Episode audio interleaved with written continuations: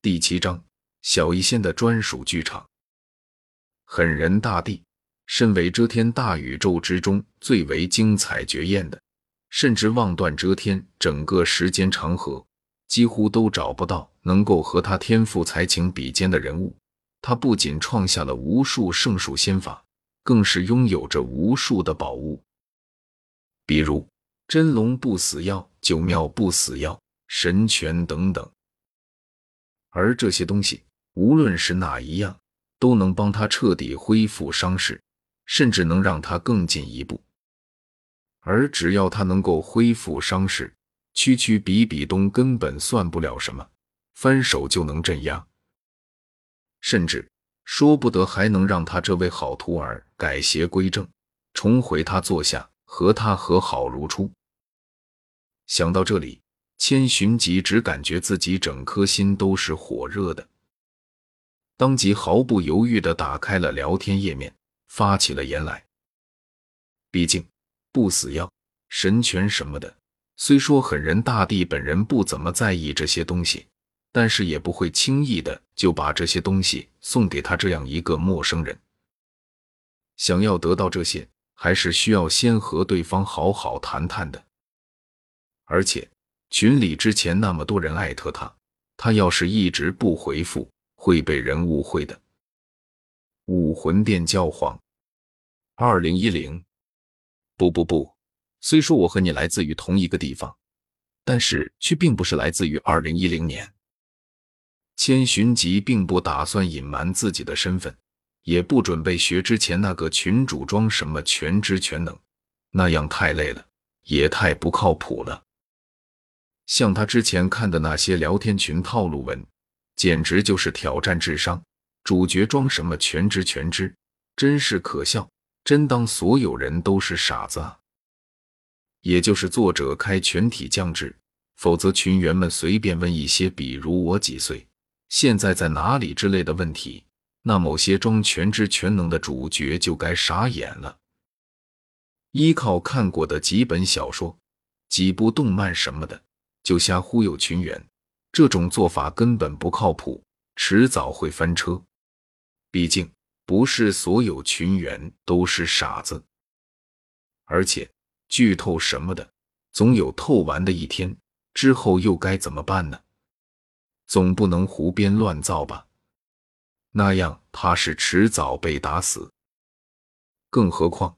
谁又能保证之后的群员里不会出现别的同样看过那些动漫作品的群员？比如像他这样的穿越者，又或者是世界里本就存在着其他动漫作品的群员，到时候不就彻底露馅了吗？所以，与其靠着对剧情的了解装先知、装神棍，还不如把一切摆明。然后用自己所知道的东西和群员们开诚布公的做交易。武魂殿教皇，至于这位朋友问的问题，我倒是不介意回答。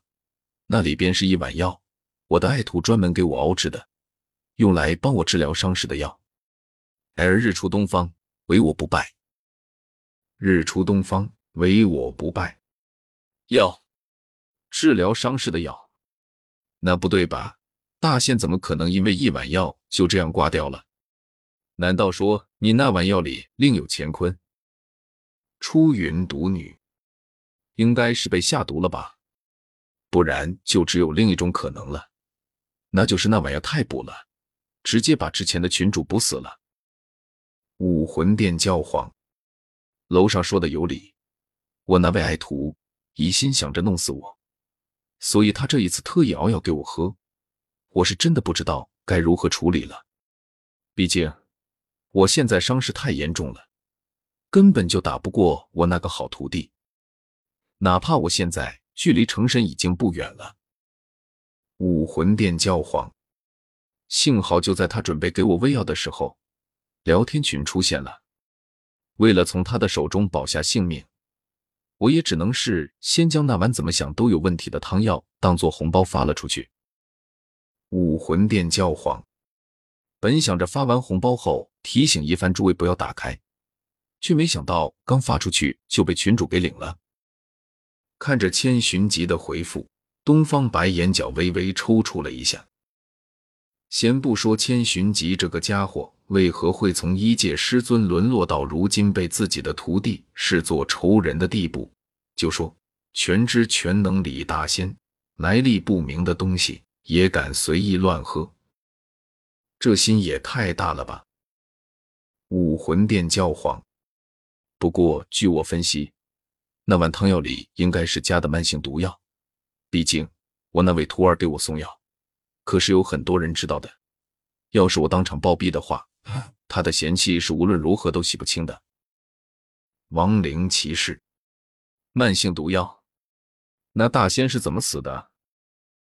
出云毒女，慢性毒药并不是无毒，只不过发作时间会比较缓慢罢了。不过这是对于修为高深的人而言，对于普通人来说，他也有可能直接导致其当场毙命。出云毒女，而根据刚才这位武魂殿教皇所言，他自己距离成神已经不远了，那么想必他的修为应该很高深，而他的徒弟想要暗害这样的人物，用的慢性毒药一定很不普通。或许这样的毒对于像他修为高深的人而言，只是慢性毒药，但是对于普通人来说，那无疑就是致命的剧毒。看到这里的时候。宁采臣已经渐渐的有了一些明悟：修为高深的人喝了后只是慢性毒药，但是普通人喝了后却会死亡。所以全知全能李大仙应该修为不怎么样。不过据他所知，大仙很擅长占卜，甚至近乎全知全能。那么问题来了，既然大仙擅长占卜，甚至都能做到全知全能了。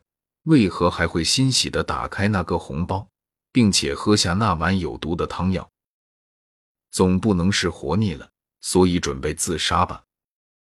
或许，其实大仙并没有他们想象中的那么神秘莫测，甚至有可能还比不上群里的大多数人。